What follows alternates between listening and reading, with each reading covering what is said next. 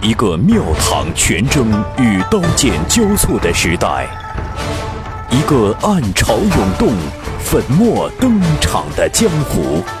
您正在收听到的是长篇玄幻小说《雪中悍刀行》，作者烽火戏诸侯，由大斌为您播讲。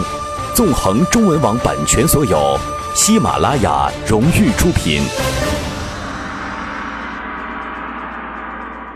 听众朋友，欢迎收听《雪中悍刀行》，由大斌为您播讲。本集《雪中悍刀行》自喜马拉雅更新起，二十四小时之内点赞量如果超过一千五，第二天两更。《雪中悍刀行》第三百三十七回。话说王小平一抹身后第二侠，递出了封碎一剑。第一件小费挂大红，第二件封碎则出匣一丈，便不再升空，并未直刺寒雕寺，而是以诡异跳动之灵态前行，宛如捕蛇，将杀机重重的赤蛇红鞭悉数绞杀。杀尽那几条祸乱赤蛇，风碎也力有不逮，无望袭杀放蛇人寒雕寺，在空中啊化为了巨粉，随风而逝。王小平手指掐诀，风起云涌，进入剑匣，最后一剑割鹿头，直冲云霄。闭上红绳，剩下些许的寒雕刺，伸出左手。抚摸那些朝夕相处了大半辈子的赤蛇，抬头望天，一脚踩下，地动山摇。所有战马骑卒都听闻一阵地震闷响，车顶少年死士颓然坐地。第二根铁剑辛苦隐蔽，还是被寒雕寺一脚踏碎。一直仰望天空的寒雕寺没来由笑了笑，呢喃道。年少也曾羡慕那青山仗剑走江湖，被围剿至今不曾流露丝毫疲态的人猫，轻轻拍了拍手，红绳尽数剥落，汇聚一线，竟是作剑的迹象。一柄割鹿头由天上落人间，有几道粗壮闪电疯狂萦绕，寒雕寺身前。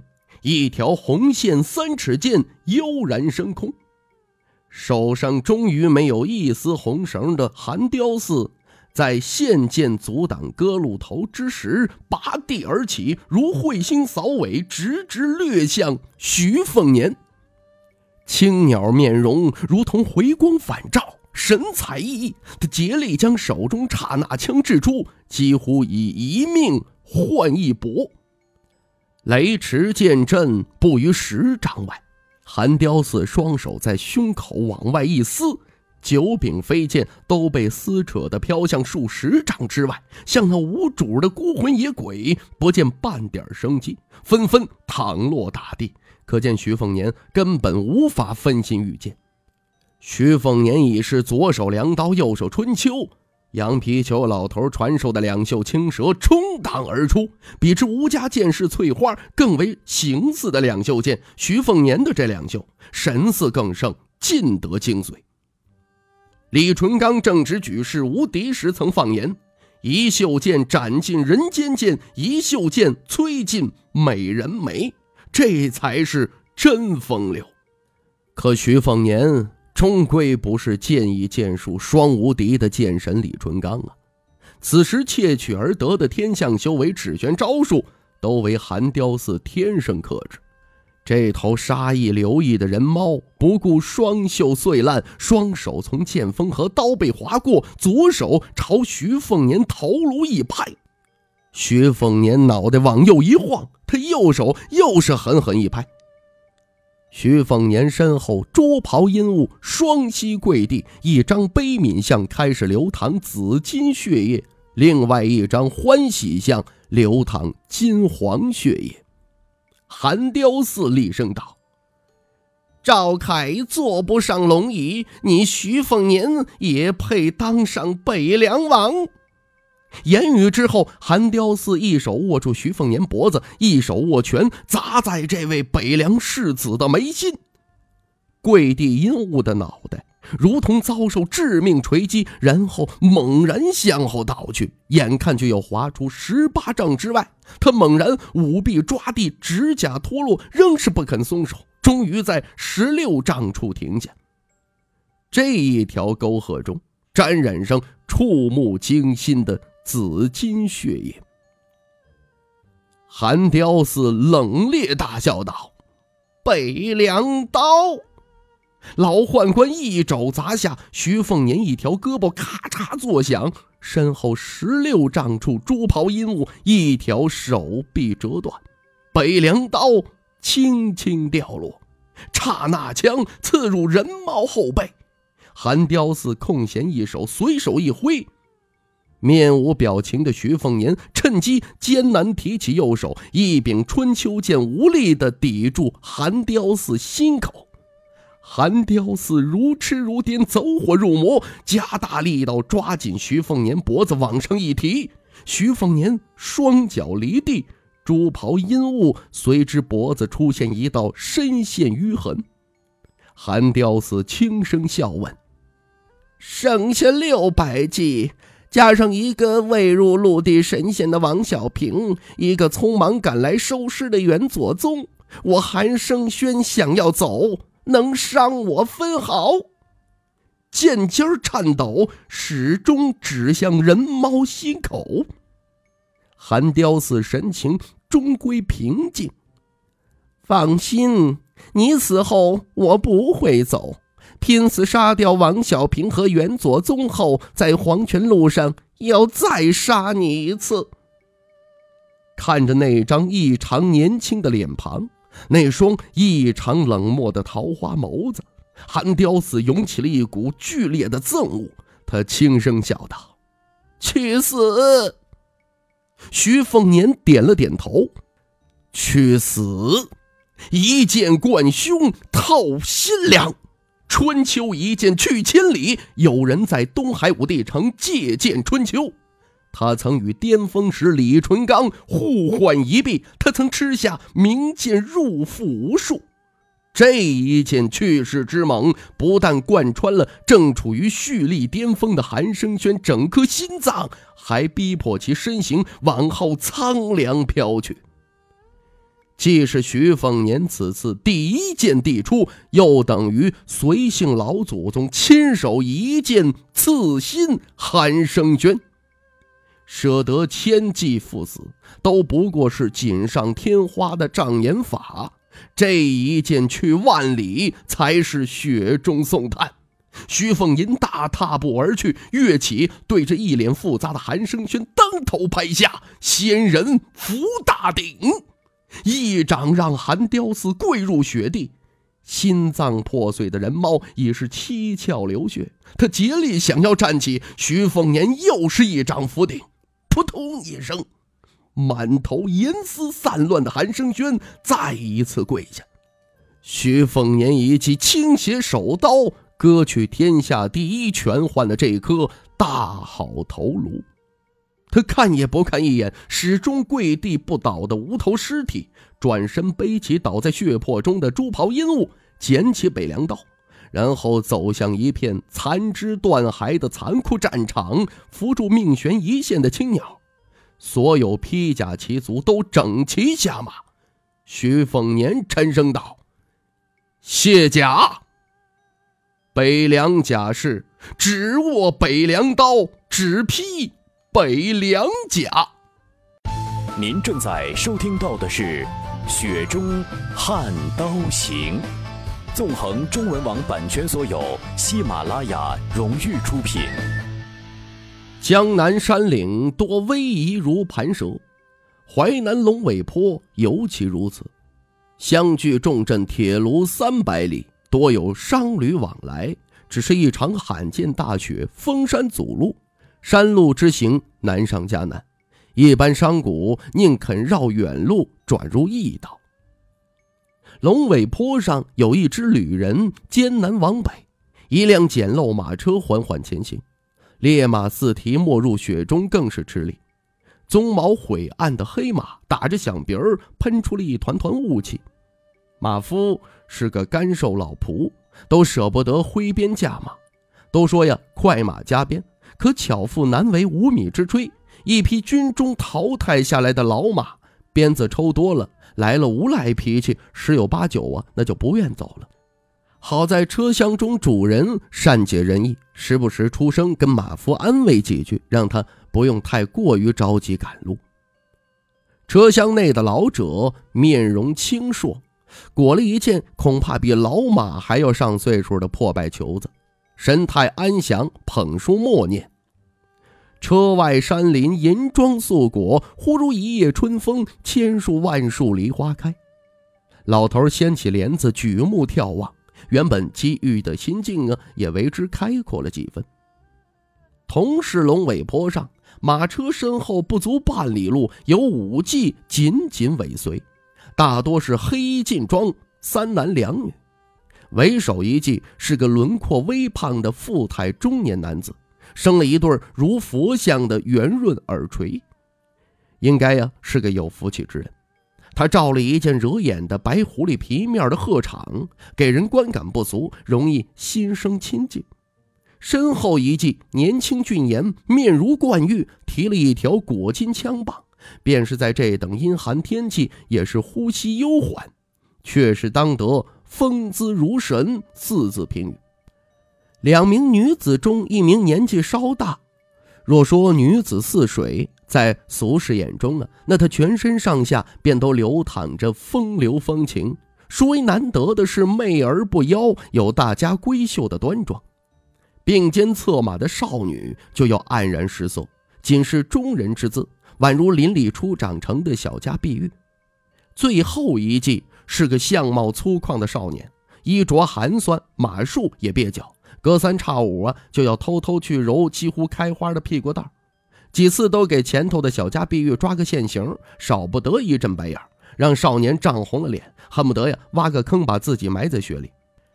当一路上跟他针尖麦芒相对的少女转过头，换了一张面容，跟提棒俊颜欢声笑语，难掩一身贫寒气的少年就会偷偷壮胆望向年纪略大的女子的婀娜背影。他叫李怀尔，地地道道的铁炉城人。爹娘去得早，大伯是个教书先生，名字呀也是大伯给取的。他自认这辈子也就这个文绉绉、酸溜溜的名字还算拿得出手。李怀尔自幼喜欢武艺，那市井巷弄啊，从来不缺那些个神神叨叨的江湖传闻。就像好事之徒给铁炉城里排出了十大高手，垫底儿的彭鹤都能单手举马丢至数丈远。第六的军阵将领丁策更是可以一箭射透磨盘。对于这些呀，一直想着哪一天能名扬天下的李怀尔，宁可信其有，哪怕每次街坊殴斗，次次啊给打得鼻青脸肿，也不损他的热衷江湖行。这一次能跟着前头四人一起骑上马，源于两天以前城内一桩被他无意间撞破的血腥密室。半里路外坐马车的黄姓老头，据说是个当大官的，要去京城啊。他不知为何给一伙佩刀持弩的黑人暗杀，老人踉跄躲入晦暗的窄巷小弄，跟李怀尔啊撞了个满怀。一场刀林剑雨，弓弩嗡嗡作响，定入墙面。遭受无妄之灾的李怀尔也是血气方刚，主要是一时间没来得及害怕，拉着老人就抱头鼠窜。后来前头那四骑就横空出世，好一场狭路相逢，杀的是天翻地覆。李怀尔亲眼见到那名耍棍棒的俊哥一棒子敲下去，差不多呀就能将一堵象墙砸出一条长坑来。也见到此时的眼前女子一见游龙惊鸿，雪地照映，恰巧被李怀尔看到那张杀人时冷峻的绝美容颜。李怀尔当时就知道。只要能闯出名堂，这辈子非他不娶了。可李怀尔单纯却也不傻，都说世上的高人观潮就能悟出剑法，可铁炉城外倒也有条江河。李怀尔一得闲呢，就去江边撅着屁股，瞪着眼睛猛看江水滔滔。无风无浪时看，暴雨洪水时也看，前几日啊大雪纷纷时也看了，可都没能看出个究竟来。无意间听说世外高人都在山林隐居，就又把这铁炉周边大山小岭的来回走了几遍，除了拉屎撒尿啊，什么都没留下，也什么都没遇上。打遍附近几条街无敌手的豹爷，据说是得了一本绝世秘籍里的两三页，就有了今日的一身高超武艺。可李怀尔虽然有个教书匠的大伯，性子却随他那一辈子都跟庄稼地打交道的爹，天生啊就不喜欢读书，字儿不识几个，知道就算是自己呀拿出了一本武学秘籍，多半他也看不懂。李怀尔看了眼前边的男男女女，有些泄气。那位神仙姐姐说了，等将黄大人送到京城，就会给他一些盘缠返乡。到时候铁炉这边啊，也不会再有人找他的麻烦，他可以继续安生的过日子。李怀尔当时唯唯诺诺，没有多嘴一句。他心中所想，不敢与人言。我只想着跟你一起闯荡江湖啊。却说这龙尾坡坡顶有一间客栈。不知为何呀，一直没有名字。反正是开了好些个年头了，生意呢不温不火，仅是维持生计。真正乐意一掷千金的文人雅士啊，也都不乐意去。山顶大雪初霁，总算是驱寒几分。武姬策马来到客栈附近，看到老爷子站在马车边上，笑脸相迎。附近呢还停有两辆马车，似是同为羁旅之客。赵贺场的富态中年人揉了揉貂帽，有些无奈，下马后快步前行，低声道：“黄大人，咱们身上都带有干粮，以供果腹，就不要停歇了吧。”老爷子披了一件石青色绸缎面料的补服，放晴之后，在阳光下呈现出一种独有的红褐色光泽。老人毕竟是入品的官员。加之腹有诗书气自华，有几分能让市井百姓望而生畏的不怒自威。鹤场貂帽男子家世优渥，自然不是因为黄老爷子的从八品官员身份而亲身涉险，不惜跟广陵道西地沆瀣一气的抱团官员撕破脸皮，而在于黄老爷子身居要职，品级不高，才入流而已。但话语之重。用上达天听形容也不为过，广陵到西部都敬服黄老爷子为民请命，耿直直言。此次赴京任职啊，跟北地硕儒朱贵佑一起入台，提举成为御史台监察御史。可黄大人去入京面圣，身上带着足以让广陵到西部数个庞大州郡几十顶官帽子去留的折子。这就给老爷子带来杀身之祸了。若非大批有识之士有钱出钱，有力出力，替老爷子挡下数波不光彩的狠辣袭杀，别说巍巍泰安城，老爷子呀都走不出广陵道半步。在他看来呀，老爷子两袖清风，风骨极高，可有些时候啊过于迂阔，行事刻板。无形中给暗中护驾的江湖侠士带来莫大危机，可他又不好直言告知。有些时候私下苦笑，也只能安慰自己：若非老爷子如此性格，也当不上监察御史。心怀愧疚的黄老爷子朝几位侠士抱拳谢过，一切尽在不言中。包括李怀尔在内的几骑陆续下马，都毕恭毕敬，抱拳还礼。在家族所在州郡，素来以仗义疏财著称的宁宗，即鹤场中年人退而求其次。他轻声笑道：“那咱们就跟黄大人一起吃过了午饭，然后加快赶路。广陵到边境上会有一队人马接应，名震两淮的武林前辈梁老前辈亲自出山。到时候那帮铁炉小小又不敢如此猖獗了。”少女。皱了皱精巧鼻子，他小声埋怨：“梁老爷子既然在江湖上德高望重，八十岁高龄，一杆六十斤梨花枪还耍得泼水不进，又有武林头道相助，怎的就不愿意多走着两三百里路的？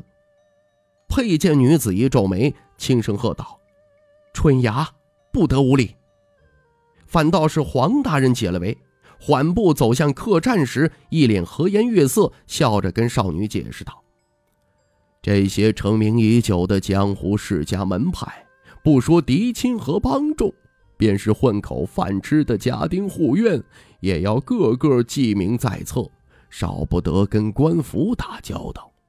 很多事情啊，都要仰人鼻息。像黄某人年幼时还是那种只求快意恩仇的江湖，一去不复返喽。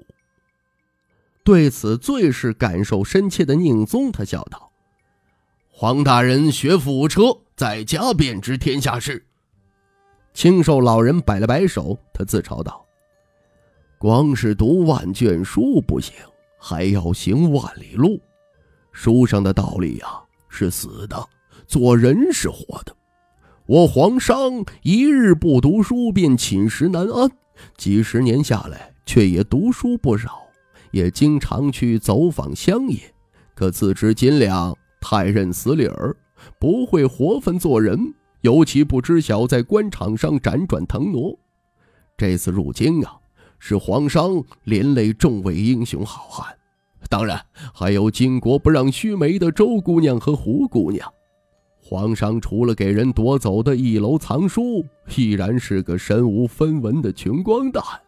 这一路北去，想着以后哪天不为官了，就写一本侠客传，希冀着能报答一二。